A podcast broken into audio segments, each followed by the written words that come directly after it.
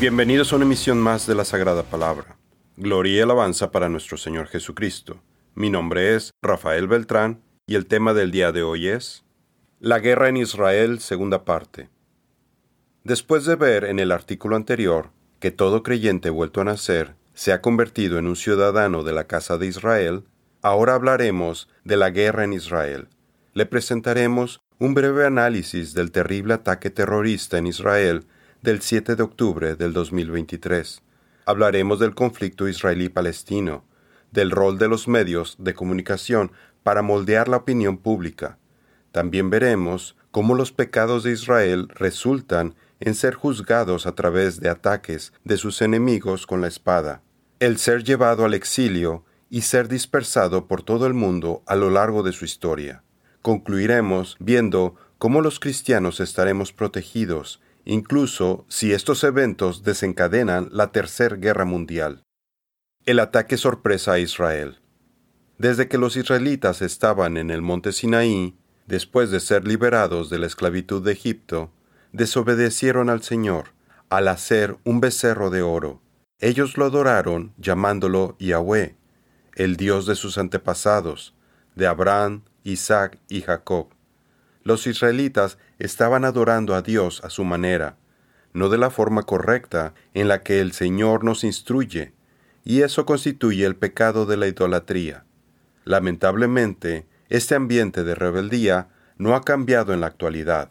Tenemos como ejemplo lo sucedido durante el reciente festival de música. Cuando Aarón vio esto, edificó un altar delante del becerro, y Aarón hizo una proclama y dijo, Mañana será fiesta para el Señor. Éxodo 32.5. Durante el ataque del 7 de octubre del 2023 en el país de Israel, los noticieros mostraron un video de un grupo de jóvenes israelitas bailando en un festival de música en el desierto del Negev. Entendemos que estos jóvenes estuvieron entre las primeras víctimas de este horrible ataque hecho por terroristas quienes les dispararon desde el aire. Un acto terrible, cruel y totalmente satánico. Me gustaría mencionar que cuando uno está lejos del Señor, también se encuentra sin su protección y está expuesto a la maldad del mundo, como lo explicamos a profundidad en nuestro libro Las siete armas espirituales. Hay tres puntos que noté en este video acerca del comportamiento de estos jóvenes que los dejó sin la protección divina. Primero, se muestra a los jóvenes bailando alrededor de una enorme estatua de un ídolo asiático, similar a lo que los israelitas hicieron con el becerro de oro. Las escrituras son claras con respecto a los ídolos. No debemos ni siquiera mencionar su nombre. Hay que destruirlos y deshacerse de ellos. No debemos de tolerarlos, y mucho menos promoverlos. Es ridículo y vergonzoso que, por un lado, en Israel es un crimen hablar de Jesucristo, y por otro lado, está permitido y es visto como algo normal que su juventud festeje con un ídolo. Segundo, este festival de música tuvo lugar durante el santo día de reposo del Shabbat, y además era el último día de la festividad solemne de tabernáculos. Estos jóvenes profanaron el día santo del Señor al andar de rebeldes en el desierto. Tercero, varias jovencitas andaban con poca ropa, algunas se ven con tops de bikini y pequeños shorts. No estaban vestidas de forma modesta. Todos estos comportamientos hablan de rebeldía hacia los modos e instrucciones del Señor. La Biblia nos advierte contra la iniquidad y la rebeldía, que dejan sin la protección divina, provocan la ira del Señor y su juicio cae sobre los transgresores. Espero que los sobrevivientes a esta tragedia recapaciten después de esa terrible experiencia. Otro de los juicios que sucedieron durante este ataque sorpresa es que algunos israelitas fueron llevados cautivos por sus enemigos. Encontramos este mismo patrón en las Escrituras a causa de la desobediencia del pueblo. La guerra en Israel.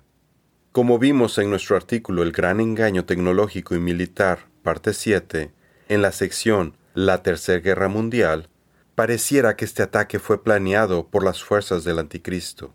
siguiendo el plan de acción descrito por el masón Albert Pike para fomentar una guerra entre israelitas y musulmanes con el objetivo de que se eliminen mutuamente, ya que Egipto advirtió a Israel del ataque. Las redes de espionaje de Israel tienen infiltrados entre los terroristas, y un ataque de esta magnitud no podría pasar desapercibido. Las barreras de protección con sensores de alta tecnología fueron derribadas con maquinaria pesada, lo que alertaría inmediatamente al ejército y fuerzas de seguridad israelitas. Pero con todas estas advertencias, la respuesta fue muy lenta y permitió que el ataque se llevara a cabo. La información que se ha revelado de este ataque indica que los supuestos terroristas de Hamas, que en hebreo significa violencia, ni siquiera son palestinos. Algunas fuentes declaran que son operativos de Estados Unidos y del mismo Israel para mantener vivo este conflicto en la región y seguir incentivando el odio y la división entre las naciones. La cobertura de los noticieros ahora está promoviendo que este conflicto inevitablemente nos llevará a la Tercera Guerra Mundial. Jesús dice, Bienaventurados los que procuran la paz, pues ellos serán llamados hijos de Dios. Mateo 5:9. La manipulación de los medios. Los medios masivos de comunicación actuales no informan, sino que, más bien, moldean la opinión de las masas, convencen al pueblo de sus mentiras, según su agenda. Podemos ver un claro ejemplo con la enorme propaganda que hicieron del COVID y de las vacunas, al grado que hay personas que al día de hoy siguen utilizando máscaras tapabocas para andar en la calle aún viven con el miedo que les infundieron hace casi cuatro años. Ahora los noticieros están reportando las atrocidades y los crímenes de guerra cometidos por ambos bandos del conflicto de Israel.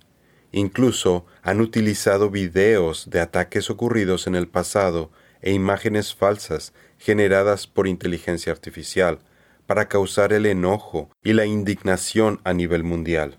Hay una película con un tema semejante llamada Walk the Dog o Escándalo en la Casa Blanca, en donde el gobierno contrataba a un director de Hollywood, Dustin Hoffman, y contrataban actores y hacían filmaciones en un estudio precisamente para generar imágenes de guerra inexistentes.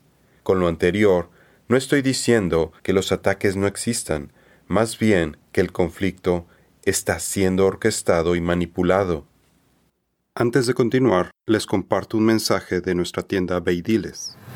La Sagrada Palabra pone a su disposición su nuevo libro, Las siete armas espirituales. En él encontrará una descripción detallada de cada una de las piezas que componen la armadura de Dios. Si usted ya cuenta con su armadura, ahora necesita aprender a utilizarla. Conozca las estrategias del enemigo y protéjase contra sus flechas incendiarias. Mejore su relación con el Señor obtenga mejores resultados a sus oraciones para que sean escuchadas. Al ponerse su armadura a diario, incrementará su fe y mejorará su discernimiento espiritual. Encuentre el libro y el audiolibro en nuestra página web beidiles.com. También se encuentra disponible el libro digital en formato Kindle en Amazon y como libro impreso. Aproveche durante el mes de diciembre nuestra promoción de envío gratis dentro de México. Ahora regresamos con nuestro programa. La codicia provoca las guerras. Observe que el primer ministro de Israel, Benjamin Netanyahu, dice que es como el 9-11 de Israel, haciendo referencia a los ataques del 11 de septiembre del 2001 que sucedieron en los Estados Unidos, en donde derribaron las Torres Gemelas, y al edificio 7, que no fue golpeado por ningún avión. Estos ataques, por lo que entendemos, también fueron orquestados por los mismos grupos satánicos para justificar los ataques a grupos terroristas, como a los talibanes, que llevaron a la invasión de Afganistán, para tener el control del tráfico de la heroína a nivel mundial. Los soldados extranjeros custodiaban los campos de amapolas puede ver más información del rol de las amapolas para la fabricación de drogas en nuestro estudio Los opioides, heroína, las adicciones que nos alejan de Dios, parte 1. Después continuaron con la invasión de Irak, derrocando a Saddam Hussein y sus supuestas armas de destrucción, para tomar el control de las reservas abundantes de petróleo y así además apoderarse de antiguos restos arqueológicos de Babilonia, entre ellos los restos de Nimrod, para desarrollos genéticos de los Nefilim. Todo esto causó la desestabilización de la región y llevó a la formación del grupo terrorista de ISIS, que fue la excusa para invadir Siria y sus reservas petroleras. Por reportes que se han divulgado, quizás también haya grandes reservas de petróleo en el área de Gaza, y la codicia por controlar este recurso sea una de las causas de esta guerra para desplazar a los palestinos. De hecho, las escrituras nos muestran que la codicia es la causante de todas las guerras. ¿De dónde vienen las guerras y los conflictos entre ustedes? ¿No vienen de las pasiones que combaten en sus miembros? Ustedes codician y no tienen, por eso cometen homicidio. Son envidiosos y no pueden obtener, por eso combaten y hacen guerra. No tienen porque no piden, piden y no reciben porque piden con malos propósitos para gastarlo en sus placeres. Santiago 4, 1 al 3. El destructor. Por cierto, ese 9.11 es más bien 9 2.11. Es una especie de clave entre las sociedades secretas para referirse al sujeto de Apocalipsis 9.11, que habla del rey de estas sociedades satánicas, cuyo nombre significa el destructor y tienen por rey sobre ellos al ángel del abismo, cuyo nombre en hebreo es Abadón y en griego Apolión. Apocalipsis 9:11. Las acciones de estos grupos satanistas y los reportes en los medios buscan promover la división entre la gente y las naciones. Quieren hacer dos bandos, los que apoyan a Israel o a los musulmanes. Esta estrategia la ha utilizado el enemigo desde hace mucho tiempo. Siempre busca generar conflictos entre las personas y robarles su paz. Todo esto está siendo orquestado para muy probablemente desencadenar la Tercera Guerra Mundial, cuando sea más propicio para las fuerzas del Anticristo. Satanás utiliza las guerras para que la gente se mate entre sí. Recuerde que el enemigo busca robar, matar y destruir. Seis cosas hay que el Señor odia, y siete son abominación para Él. Ojos soberbios, lengua mentirosa, manos que derraman sangre inocente, un corazón que trama planes perversos, pies que corren rápidamente hacia el mal, un testigo falso que dice mentiras, y el que siembra discordia entre hermanos. Proverbios 6, 16 al 19. Los planes del destructor están reflejados en el discurso que dio Netanyahu para explicar los ataques que están haciendo, utilizando el versículo de 1 Samuel 15.3 de la Biblia fuera de contexto. Él está justificando la destrucción de los palestinos, argumentando que Dios le ordenó al rey Saúl de Israel que destruyera a Amalek completamente. Si según él es tan obediente de los mandatos bíblicos, entonces ¿por qué no empieza con el cumplimiento de los demás mandamientos y estatutos de la Biblia para acabar con la homosexualidad, la corrupción y con la idolatría? Esto seguramente traería la paz en Jerusalén. Más bien, esto demuestra la hipocresía de los gobernantes de Israel, tal y como los antiguos fariseos, a los que nuestro Señor Jesucristo les dijo ser hijos del diablo. Ustedes son de su padre el diablo y quieren satisfacer los deseos de su padre. Él era homicida desde el principio y no se basaba en la verdad porque no hay verdad en él. Cuando habla mentira, de lo suyo propio habla, porque es mentiroso y padre de la mentira. Juan 8:44 Combate el odio y el temor al amar a sus enemigos. Yo tengo amigos tanto judíos como palestinos, y ambos son muy trabajadores, inteligentes, cuidan a sus familias y son muy religiosos. Sin embargo, lo que he notado en ellos es el gran odio que hay entre los israelitas y palestinos, el cual les es inculcado desde que son niños, por sus familias, maestros, libros de texto y por su comunidad. Un amigo palestino me platicó que su abuelito le decía que él conservaba la llave de su antigua casa, de donde lo sacaron a él y a su familia, y muchos otros palestinos tienen historias similares. Por eso, los palestinos tienen enormes monumentos de una llave para recordar lo que los israelitas les hicieron a sus antepasados. Son cosas terribles que sucedieron en generaciones anteriores. Con esto, no minimizo de ninguna forma el dolor de los palestinos, pero en lugar de perdonar, olvidar y continuar con sus vidas, me parece lamentable que se les siga fomentando ese odio a los niños, como una carga para que busquen recuperar lo perdido. Esta enseñanza es opuesta a lo que Cristo nos dice en Lucas 6:30. Jesús dice, a todo el que te pida, dale, y al que te quite lo que es tuyo, no se lo reclames. Lucas 6:30. Por otro lado, es tan grande el miedo que los israelitas tienen a un ataque que han construido bunkers para refugiarse en caso de bombardeos.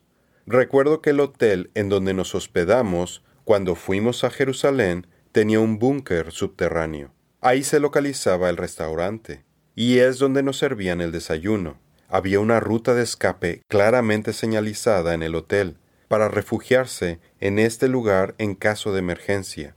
Además, en Jerusalén especialmente alrededor del cotel o muro de los lamentos, siempre vi la presencia de militares israelíes armados. De hecho, para entrar uno a esa área de la ciudad, necesita pasar por un filtro de rayos X, como si estuviera en un aeropuerto. Por otro lado, podemos ver lo satánicamente manipulados que están los noticieros, cuando mostraron cómo musulmanes en diferentes países salían a las calles a festejar este horrible ataque terrorista en Israel, resultado de este odio. ¿Por qué los noticieros les dan publicidad a estas cosas? No te regocijes cuando caiga tu enemigo, y no se alegre tu corazón cuando tropiece, no sea que el Señor lo vea y le desagrade, y aparte de él su ira Proverbios 24, 17 al 18. Por eso, Jesucristo nos previene de no odiar a nadie. Al contrario, debemos amar a nuestros enemigos y perdonarlos, así como Dios nos perdona a nosotros, para que incluso nuestros enemigos estén en paz con nosotros. De lo contrario, esta situación será aprovechada por Satanás y terminará en muerte. Jesús dice, Ustedes han oído que se dijo, amarás a tu prójimo y odiarás a tu enemigo. Pero yo les digo, amen a sus enemigos y oren por los que los persiguen, para que ustedes sean hijos de su Padre que está en los cielos, porque Él hace salir su sol sobre malos y buenos, y llover sobre justos e injustos. Mateo 5, 43 al 45. La labor del cristiano. Como creyentes debemos estar en oración para que el Señor detenga este juicio y restablezca la paz en Jerusalén. Sin embargo, considere que esto puede ser un juicio que el Todopoderoso está permitiendo para que las personas se arrepientan de sus pecados y regresen a Él, antes de que sea demasiado tarde para ellos. Confiemos en el Señor y en sus promesas, porque Él nos protegerá inclusive de los horrores de una guerra mundial, si estamos en Él obedeciendo sus mandamientos. Para ello, le recomiendo que lea el Salmo 112. Ayudemos a quienes están lejos de Dios para que se acerquen a Él y así también puedan gozar de sus bendiciones y de su paz, como el mundo no la puede dar. Aleluya. Cuán bienaventurado es el hombre que teme al Señor, que mucho se deleita en sus mandamientos. No temerá recibir malas noticias. Su corazón está firme, confiado en el Señor. Salmo 112, 1 y 7. Sabiduría dice, pero el que me escuche habitará confiadamente y estará tranquilo, sin temor del mal. Proverbios 1.33. Cabe mencionar que el juicio no cae sobre todos. Un pastor israelí, a quien conozco y estimo mucho, nos relató sobre una pareja que vive en el área de Esderot, uno de los lugares que resultaron afectados por los ataques terroristas. Sin embargo, cuando sucedieron estos terribles eventos, ellos fueron protegidos porque andaban fuera del país. Al regresar, ellos estaban muy afligidos porque muchos de sus vecinos, amigos y conocidos habían muerto o habían sido secuestrados.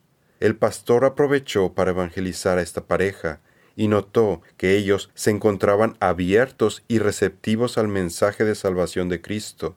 Estas son las palabras del pastor, quien nos pide oración por esta pareja y por los afectados por esta tragedia. Ellos estaban, como muchos israelitas, buscando encontrar esperanza, y muchos, quienes eran seculares, ahora están buscando a Dios. Confiamos en que Dios utilizará estas tristes circunstancias para guiar a muchos a aceptar la salvación que es encontrada en su Hijo, el Señor Jesús.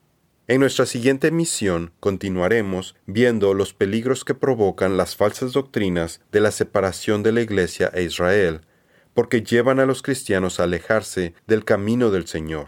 Hablaremos del plan de salvación a través de Israel y la diferencia entre el Israel físico y el espiritual.